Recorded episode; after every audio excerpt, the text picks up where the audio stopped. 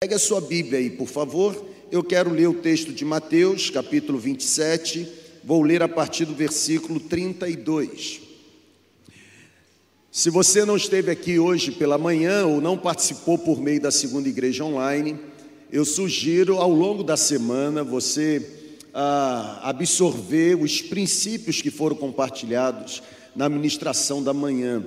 Nós temos o chamado de semearmos uma boa semente e não obteremos êxito se não identificarmos os tipos de solo, solos que foram de alguma forma caracterizados numa parábola contada por Jesus. À beira do caminho, que significa chão batido, terra onde todo mundo pisa, lugar onde um dia já foi terra arada, bem preparada, mas que agora se tornou um local infrutífero, estéril, uh, infértil ah, nós falamos sobre o terreno pedregoso. De cima parece ser uma terra tão preparada, mas existem pedras encobertas, existem impedimentos, existem bloqueios que precisam ser retirados.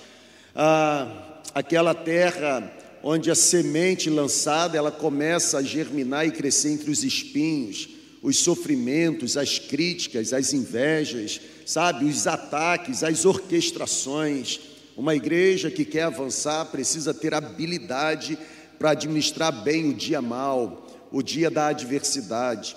E por último, a terra chamada como terra boa ou boa terra, a terra bem adubada, bem preparada, uma terra bem arada para receber a boa semente e germinar e produzir frutos a 100, 60, 30 por um, a fim de que o nome do Senhor seja exaltado. Agora à noite eu quero pensar com você sobre os benefícios do sacrifício da cruz. Falar sobre o Evangelho sem mencionar a cruz não é falar sobre o Evangelho do nosso Senhor e Salvador Jesus Cristo. O verdadeiro Evangelho passa necessariamente pela via crucis. O verdadeiro Evangelho fala acerca de derramamento de sangue. O verdadeiro Evangelho fala acerca de um sofrimento, um sofrimento brutal um sofrimento horroroso, um sofrimento onde a Bíblia descreve como sendo o sofrimento que marcou a remissão do pecado de toda a humanidade. E aí eu quero ir com você agora nas páginas da Bíblia, o Evangelho de Mateus, capítulo 27, a partir da leitura, ou a leitura a partir do versículo 32.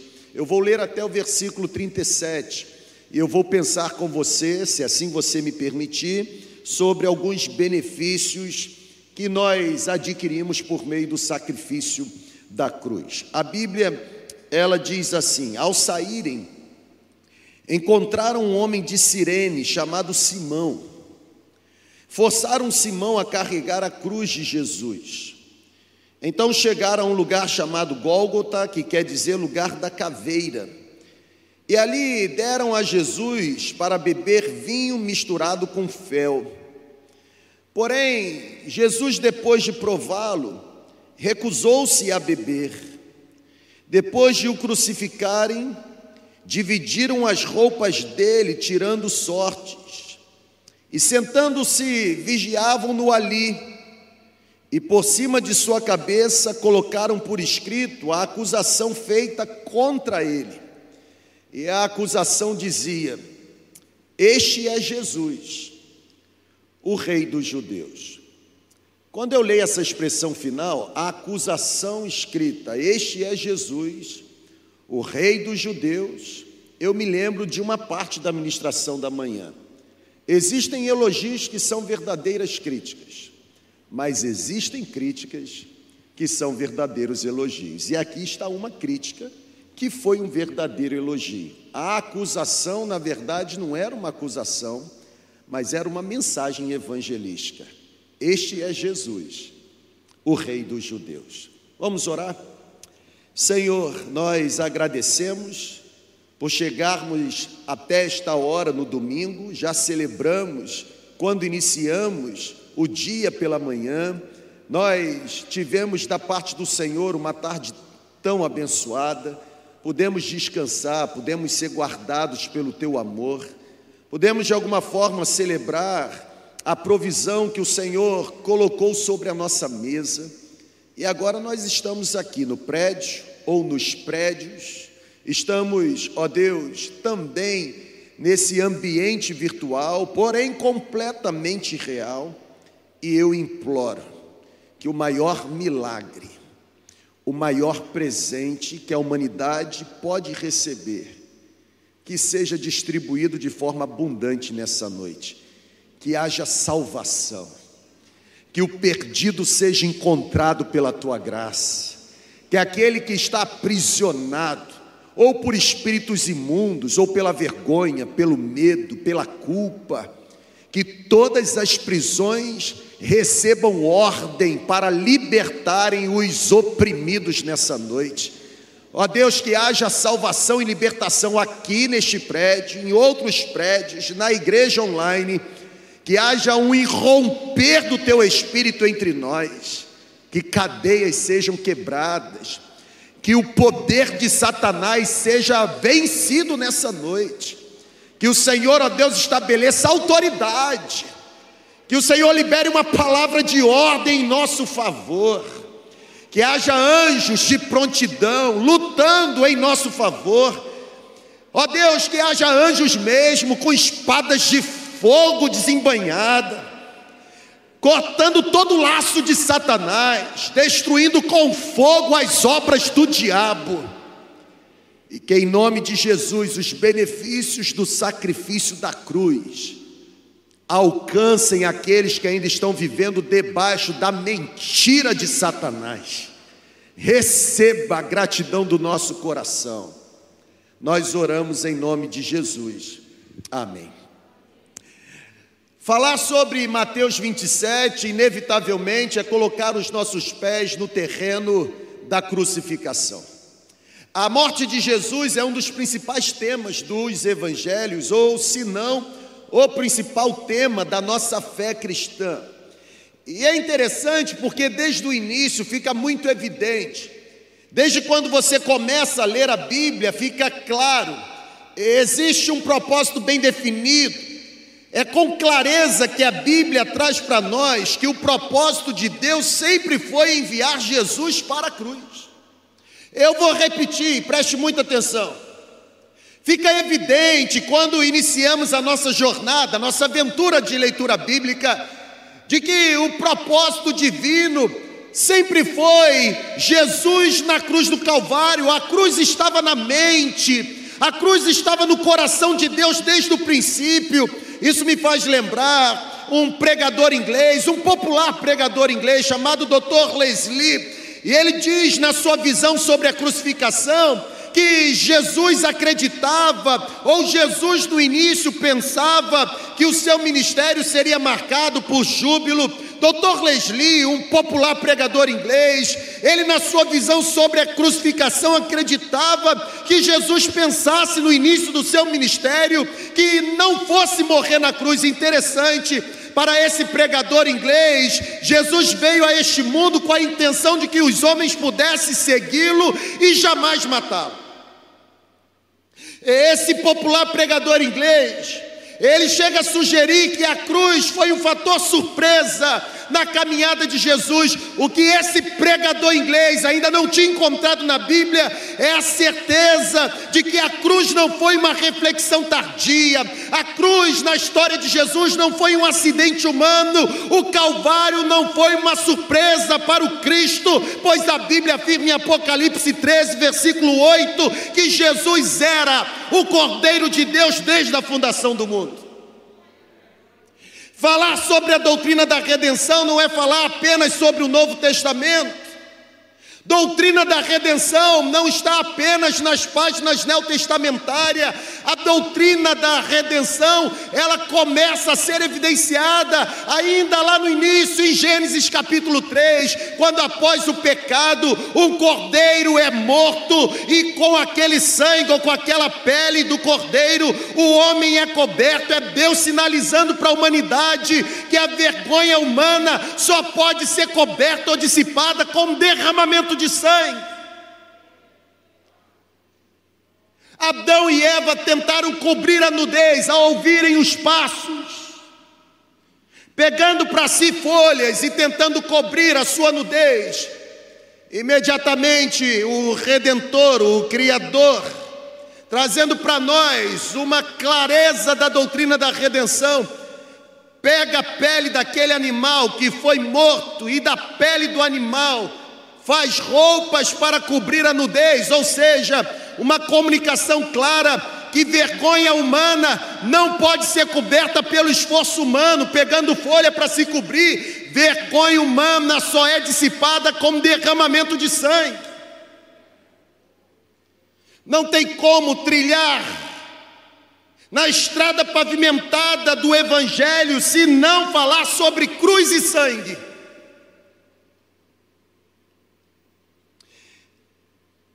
A cruz foi uma determinação divina.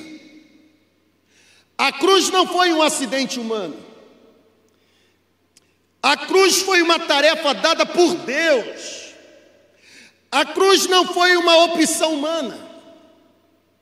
Eu não sei se você está conseguindo entender, mas a cruz aconteceu não porque o coração do homem assim planejou, a cruz aconteceu porque Deus assim estabeleceu. Ou você acha que, da mesma forma que em vezes anteriores a mão de Deus arrancou Jesus de cenários de morte, também não poderia ter arrancado mais uma vez? Na verdade, é isso que Jesus fala para Pedro: guarda a espada, quem com a espada fere, pela espada será morto. Ou você acha que nesse exato momento eu não poderia rogar ao meu Pai e ele enviar legiões de anjos para me livrar? Mas é preciso que a palavra se cumpre ou se cumpra.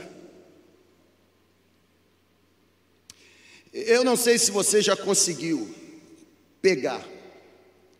Quando Jesus veio a esta terra, ele sabia, ele sabia que tinha vindo com a finalidade de morrer na cruz.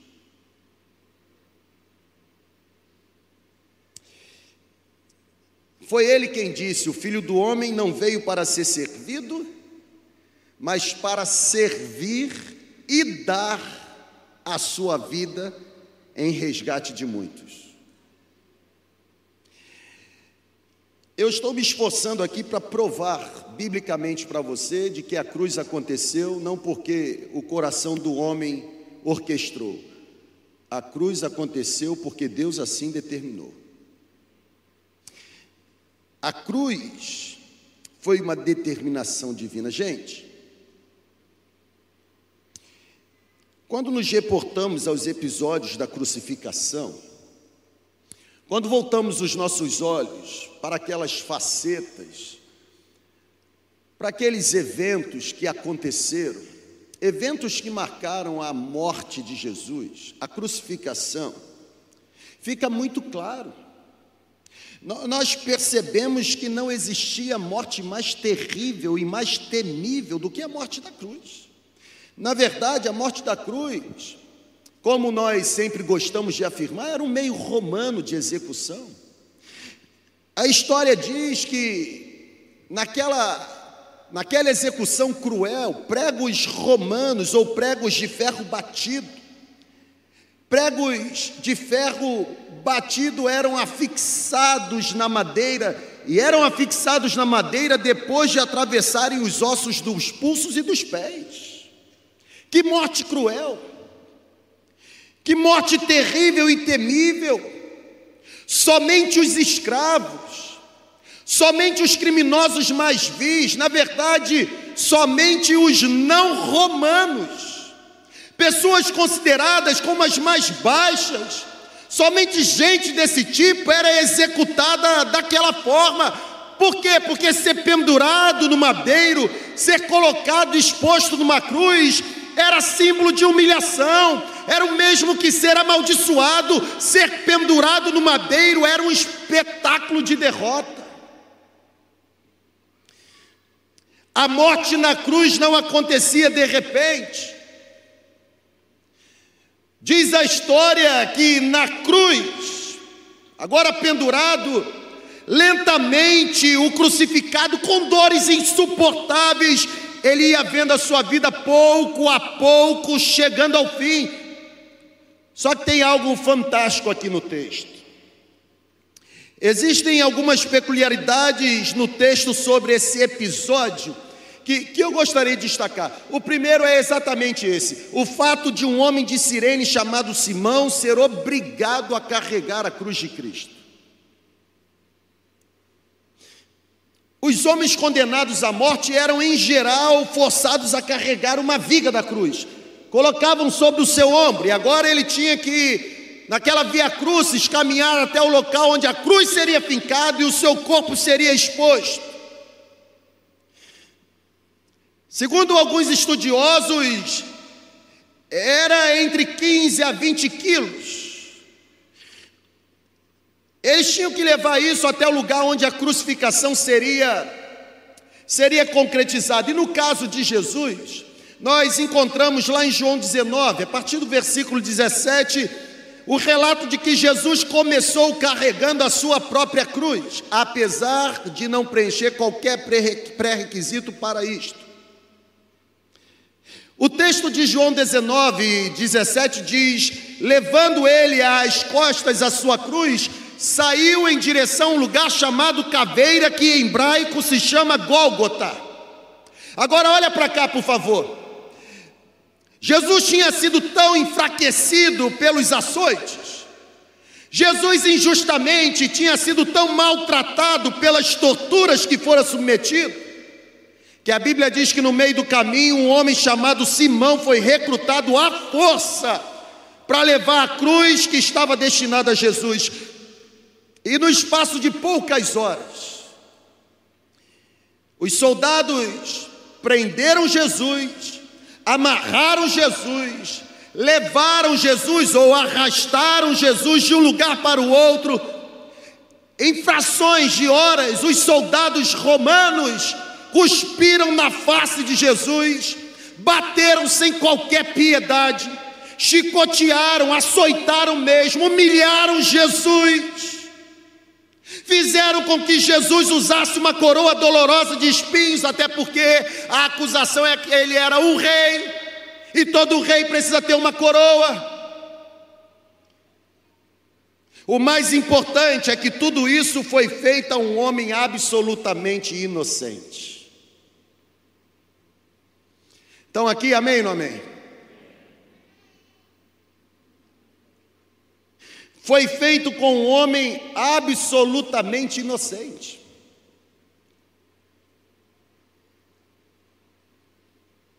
O Supremo Tribunal Federal da época tinha sido corrompido pelo dinheiro. Juízes corruptos julgaram a causa do nosso mestre.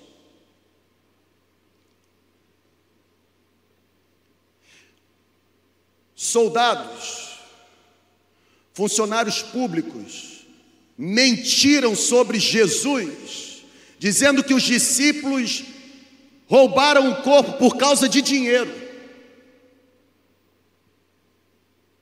É por isso que a Bíblia diz que o amor ao dinheiro é a raiz de todos os males.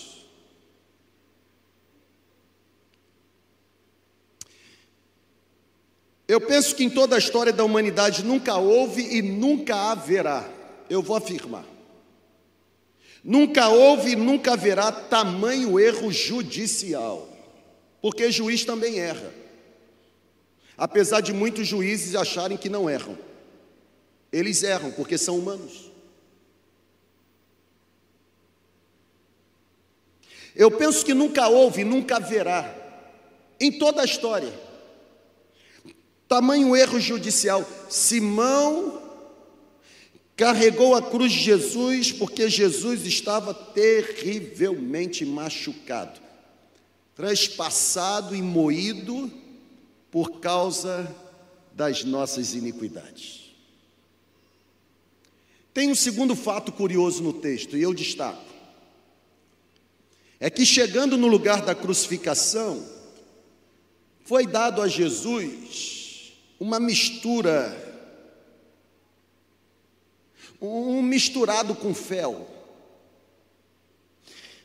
Segundo a tradição, as mulheres de Jerusalém elas tinham esse hábito. Elas tinham o hábito de fornecer esse tipo de narcótico.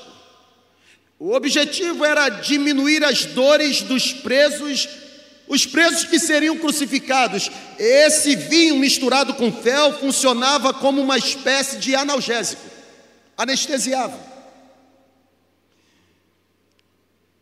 O condenado, quando bebia esse misturado, ele perdia a sensibilidade. Ele ficava sob o efeito de uma espécie de analgésico.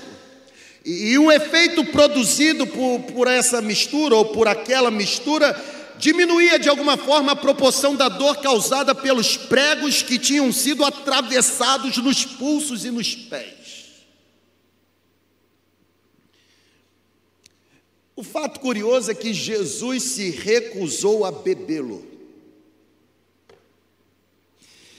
Jesus se recusou pelo simples fato de querer permanecer consciente até a sua morte. Sabe por quê, gente?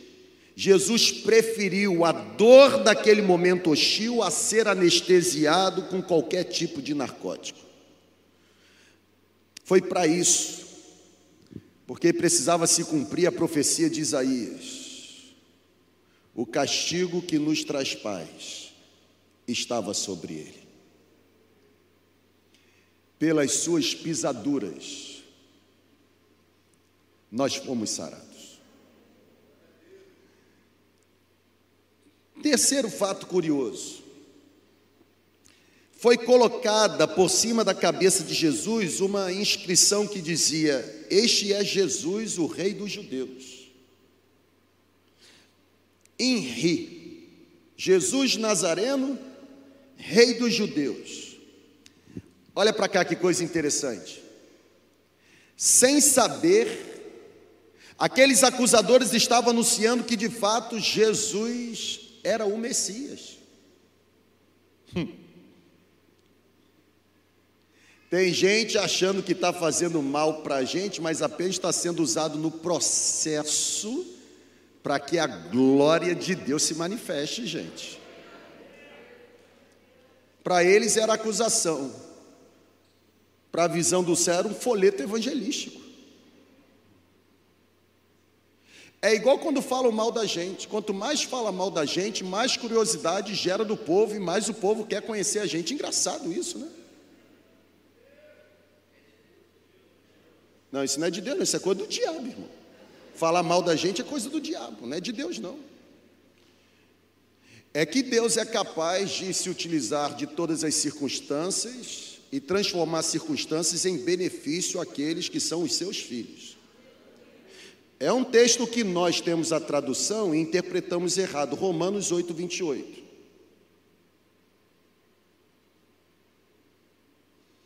A tradução que nós temos nos leva a um equívoco, porque a tradução diz: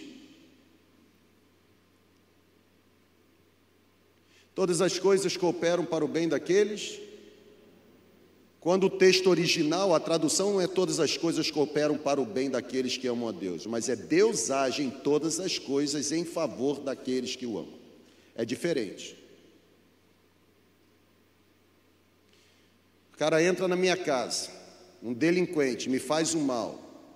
Isso coopera para o meu bem? Não, isso coopera para a minha tristeza, mas Deus age no ambiente de sofrimento, transformando o ambiente de sofrimento também num ambiente favorável para que em meio ao sofrimento eu sinta o favor dele me visitando. Sem saber, aqueles acusadores estavam anunciando que Jesus era o ungido da parte de Deus. Era o Messias prometido, era o enviado do céu com o poder de resgatar toda a humanidade do império das trevas sem saber aqueles acusadores, com aquela inscrição, eles estavam dizendo que aquele que estava na cruz era capaz de conduzir verdadeiramente o homem a desfrutar de uma vida abundante no reino dos céus. Gente, segundo a geografia bíblica, o local da crucificação ficava fora dos muros da cidade. O fluxo de pessoas que por ali passavam era intenso, era grande, sabe por quê? Porque era a cidade que estava na iminência de celebrar a Páscoa. Gente de todos os lugares estavam entrando em Jerusalém. E o impressionante, João 19, versículo 20 diz que essa inscrição que identificava Jesus como rei dos judeus ela foi escrita em três idiomas: hebraico, latim e grego, ou seja, o hebraico, o idioma do povo judeu daqueles dias, o latim, o idioma oficial de Roma, e o grego era o idioma comum da comunicação em todas as partes do império. O que aqueles acusadores não sabiam é que aquela acusação, na verdade, era um folheto evangelístico. Por quê? Porque agora, em três idiomas, qualquer pessoa que passasse pela cruz tinha capacidade de ler que aquele que estava pendurado, de fato, era o eterno Filho de Deus. Agora surge a pergunta mais importante para a gente encerrar. Qual é a pergunta de ouro? Está aí para você. O que o sacrifício realizado na cruz representa para nós? É apenas um evento na história? É apenas um cenário que nós nos lembramos com tristeza no momento de celebração da ceia? O que havia cruzes, o que aquele sofrimento significa para nós, o que a crucificação traz enquanto benefícios para mim e para você. Primeiro lugar, você precisa entender que a cruz de Cristo é muito mais do que um símbolo da fé cristã. Preste atenção nisso. A cruz para nós não é um mero crucifixo em que a gente coloca no peito e agora tenta com poder espiritual através daquele negócio. Já viu? Eu já vi gente tentando exorcizar diabo com esticando a cruz. Como eu já vi também crente tentando expulsar diabo batendo a Bíblia no endemoniado. Pessoas que ainda não entenderam que não é a forma, é a autoridade. Diabo não sai com berro, não, irmão. Diabo sai com autoridade. Ele não tem medo de berro, até porque berrar é especialidade dele. A cruz para nós vazia. Eu vou repetir. Seu incrédulo. A cruz para nós vazia Óbvio, o crucificado ressurgiu, não está lá. A cruz para nós é mais do que um símbolo da fé cristã, a cruz para nós é o segredo, irmão, da nossa vitória. O que antes foi um símbolo de desprezo, o que antes, por conta da cultura, se tornou um símbolo de vergonha, tornou-se para nós uma fonte inesgotável de bênção e glória. Sabe por quê? porque para aqueles que confessaram acreditar que Jesus é o eterno Filho de Deus, para aqueles que decidiram confessar Jesus como Salvador da humanidade, o sacrifício que fora realizado na cruz fez, faz e sempre fará grande diferença. Nesse exato momento, enquanto nós estamos aqui, nós continuamos debaixo do sacrifício ou dos efeitos do sacrifício da cruz do Calvário.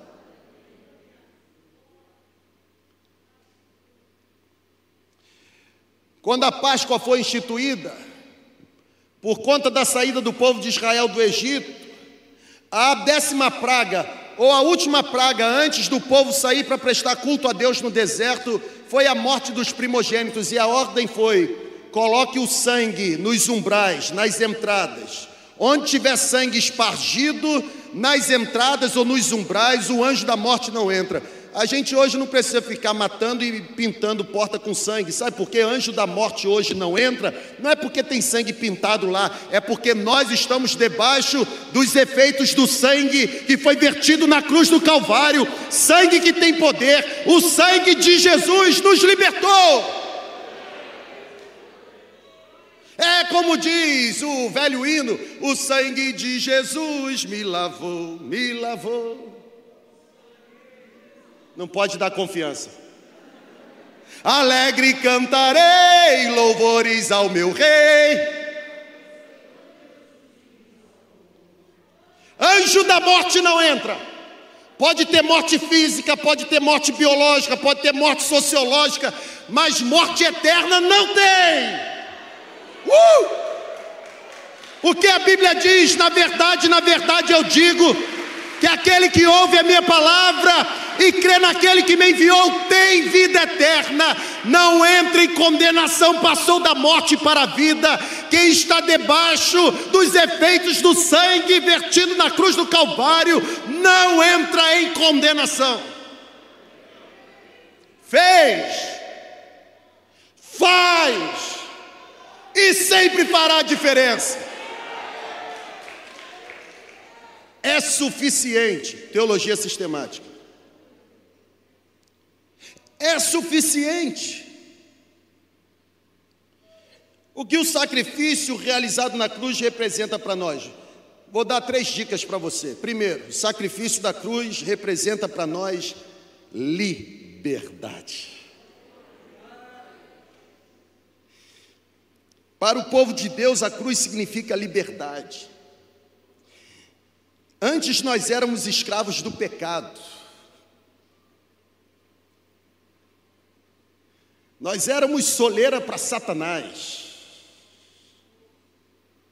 Nós estávamos debaixo do jugo antes. Lembrando a ministração domingo à noite, passado, nós éramos, nós fomos, hoje não. Nós éramos escravos do pecado, mas por meio do sangue de Jesus vertido na cruz, nós fomos libertos, nós fomos transformados. A Bíblia diz: nenhuma condenação há para aqueles que estão em Cristo Jesus, nenhuma condenação há, não é nenhuma condenação haverá, foi, é e eternamente. Gente, hoje, nesse exato momento, enquanto nós estamos reunidos neste prédio, ou na igreja online, ou em qualquer outro prédio, neste exato momento não há condenação, porque o sangue de Cristo nos liberta de todo pecado. Tem sangue, gente. Nós fomos comprados pelo sangue, não foi ouro, não foi prata, não foi dinheiro corrupto, falsificado, lavagem ah, de dinheiro laranja, não tem nisso. Foi gente que morreu na cruz, nós fomos alcançados, houve um preço para nossa redenção, o nosso resgate custou sangue.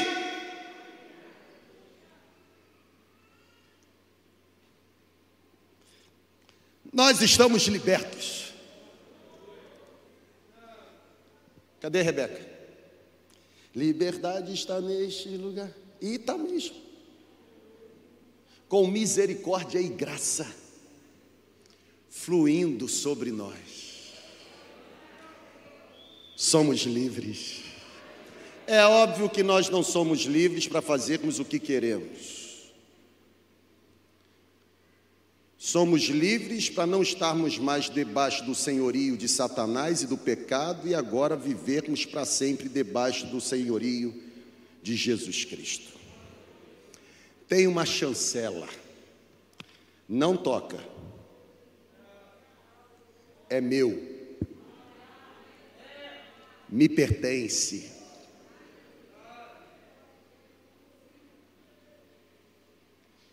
Estou tentando fazer um mal, destruir, não faz, não destrói, porque nenhuma arma forjada contra nós haverá de prosperar.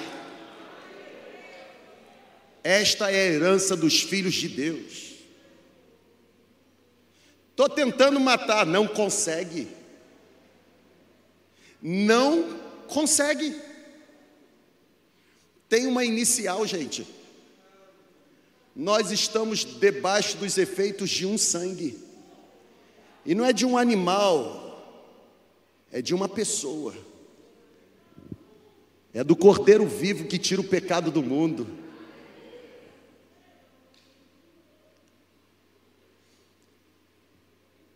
A pergunta de ouro é: o que o sacrifício realizado na cruz representa para nós? Representa liberdade. Você não precisa mais viver aprisionado. Você pode ser liberto agora. Nesse exato momento. Você quer? Se você quiser manifestar o seu desejo de ser liberto, não tem porta de aço do inferno que consiga resistir o poder estrondoso da graça de Jesus.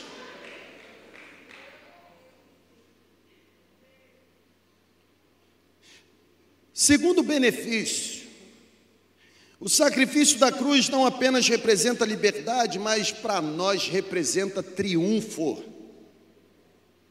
Nós somos um povo triunfante, gente. Nada vence a gente, nem a morte. Eu vou repetir. Nós somos um povo triunfante. Nada vence a gente, nem a morte. Porque o esquife, o caixão, a sepultura não é o ponto final da nossa história. Se vivemos, vivemos, e se morremos, morremos, quer vivamos ou quer morramos, somos dele. A crucificação de Cristo pareceu para os acusadores a derrota de Deus e a vitória de Satanás. Eu vou repetir. A crucificação para os acusadores, pareceu a derrota de Deus e o sucesso, o êxito de Satanás, mas a grande verdade é que o que aconteceu foi o oposto. Porque aquela morte não foi morte, foi vida.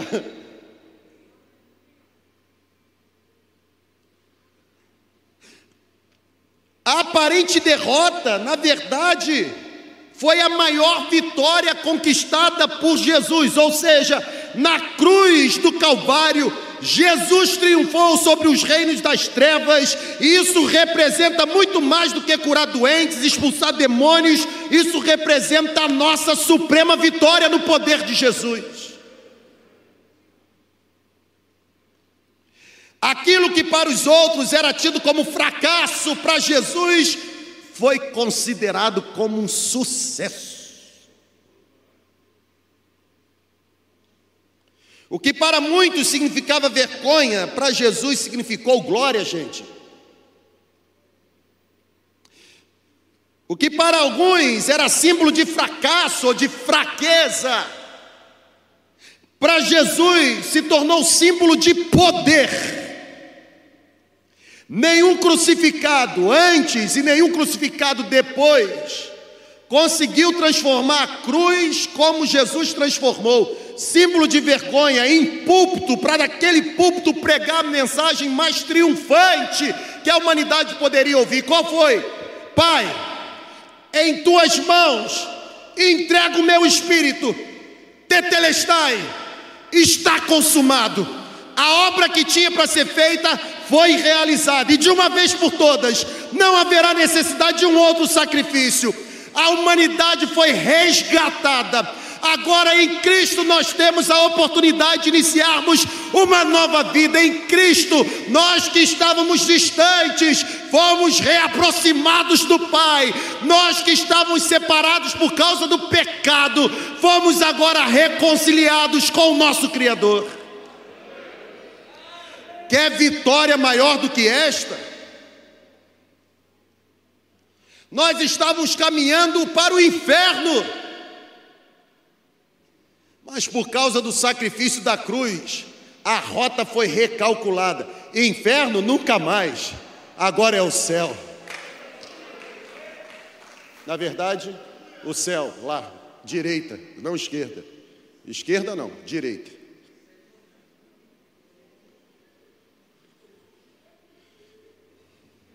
Esquerda, a porta é larga, mas é o caminho da perdição.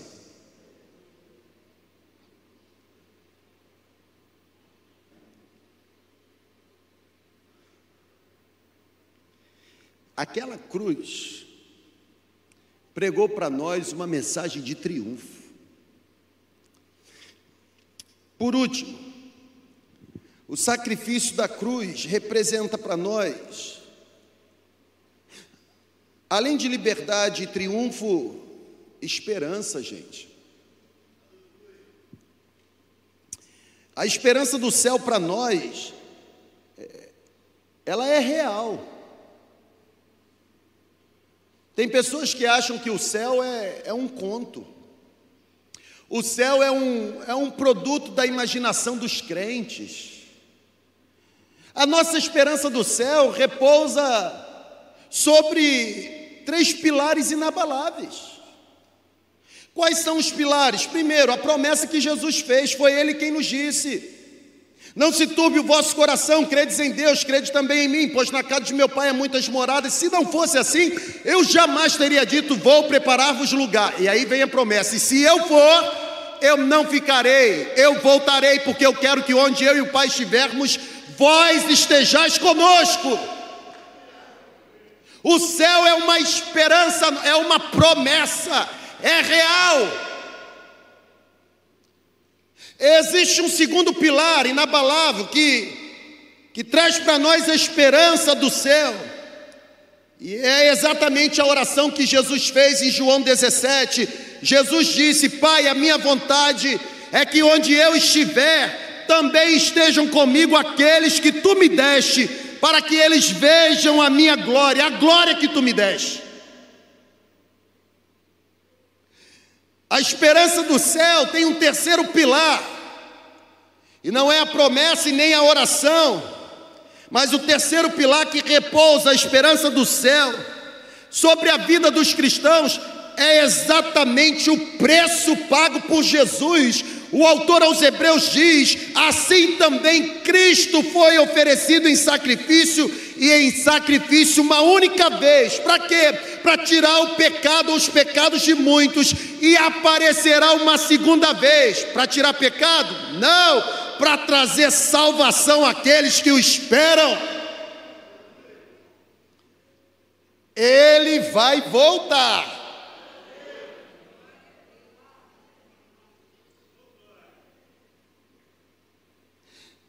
Ele vai voltar. Na verdade, não é ele vai, ele está voltando. Ele vai, traz a questão da incerteza: vai quando?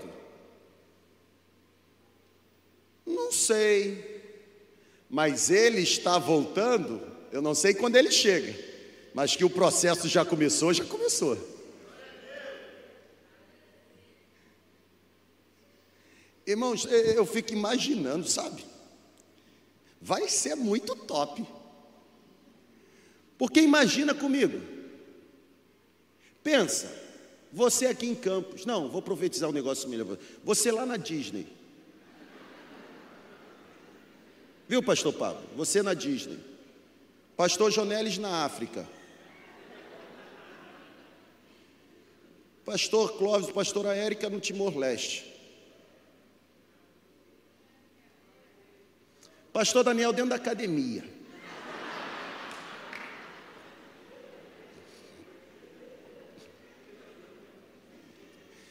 Nós estaremos em lugares diferentes. Só que, independente do metro quadrado em que os nossos pés estiverem pisando,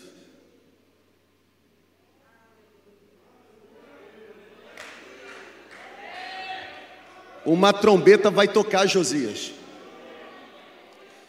será um som inconfundível.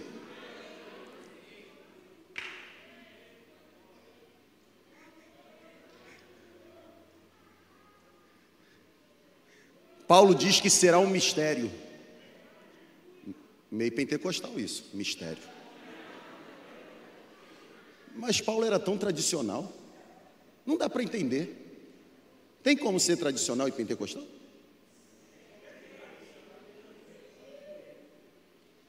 Hum.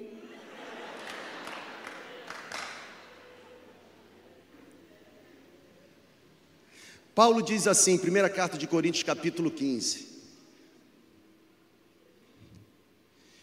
será um mistério. Nem todos dormiremos ou morreremos, mas transformados seremos todos e isso vai acontecer no momento, no abrir e fechar de olhos. ao soar da última trombeta, a trombeta vai tocar, os mortos ressurgirão, e os que ficarem vivos serão transformados, porque é necessário que o corruptível se revista de incorruptibilidade, o que é mortal se revista de imortalidade. E Paulo no mistério diz: quando isso acontecer, ou seja, quando o corruptível se revestir de incorruptibilidade e o que é mortal se revestir de imortalidade, Paulo dá a sentença: cumprir-se-á a palavra que está escrita: tragada foi a morte pela vitória. Morte, onde está o teu aguilhão? Morte, onde está a tua vitória? O aguilhão da morte é o pecado e a força do pecado é a lei. Mas graças a Deus que nos dá vitória por intermédio do nosso Senhor e Salvador Jesus Cristo. Gente, o que nós vamos dizer diante dessas coisas? Se Deus é por nós, cara, quem será contra nós? Aquele que nem mesmo seu próprio filho poupou, antes o entregou por nós. Você acha mesmo que ele não nos daria com ele todas as coisas? Quem intentará acusação contra os escolhidos? Nós estamos libertos, irmãos. Não tem condenação. Pode ter existido. Domingo passado continua suando, né? Você fez. Você não faz, você fez. Você foi, você não é. Quem tentará acusação? O que a Bíblia está dizendo é: na hora que os filhos de Satanás vierem com um dossiê dizendo assim, aqui ó, ele fez, o céu brada dizendo assim: eu sei que ele fez, os seus olhos, eles estão com deficiência, porque você está conseguindo ler o que ele fez, mas não está conseguindo enxergar o carimbo que está dizendo justificado. Uh, fera, né? Isso é muito legal, cara.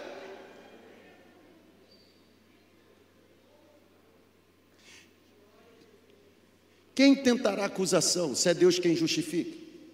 Quem esconderá, se é Cristo quem morreu antes de entre os mortos, está à direita do Pai intercedendo por nós? Quem nos separará do amor de Deus, tribulação, angústia, perseguição, espada no dedo? Por amor de ti fomos entregues à morte todos os dias, fomos levados como ovelhas para o matadouro, mas em todas estas coisas somos mais do que vencedores, por intermédio daquele que nos amou. Por isso estamos bem certos de que nem morte, nem vida, nem coisa do presente, nem coisa do porvir, nem altura, nem profundidade, nem qualquer outra coisa na criação poderá nos separar do amor de Deus que está enraizado em Cristo Jesus, o nosso Senhor. Liberdade, triunfo, esperança. A conclusão que eu chego, e podem vir, é que para o homem chegar ao céu, olha para cá, para o homem chegar ao céu, não tem como ir com os seus próprios pés.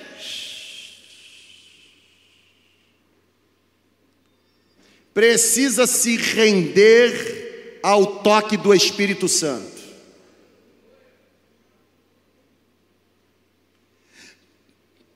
Vocês estão aqui comigo ou estão ali com eles?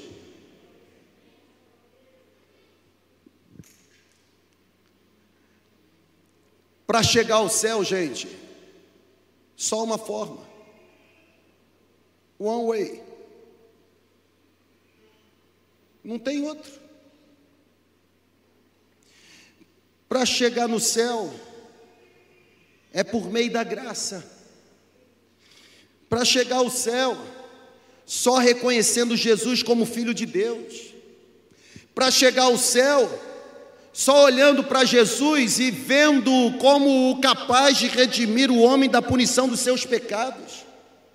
Para chegar ao céu, só olhando para Jesus, entendendo que Ele é o único capaz de nos conduzir à presença de Deus. Foi Jesus quem disse: Eu sou o caminho, a verdade, a vida, ninguém vem ao Pai a não ser por mim. Salvação só por meio de Jesus. Vou alegrar papai e mamãe que estão em casa agora de novo. O velho hino, ele diz: Foi Jesus que abriu um caminho para o céu? Vocês não sabem?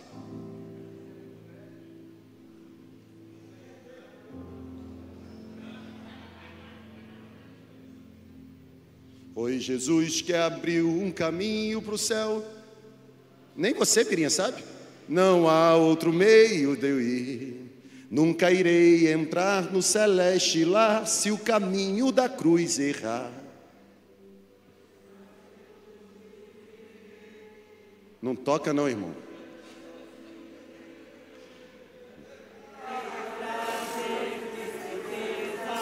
Tá bom, tá bom, irmão, tá bom, tá bom.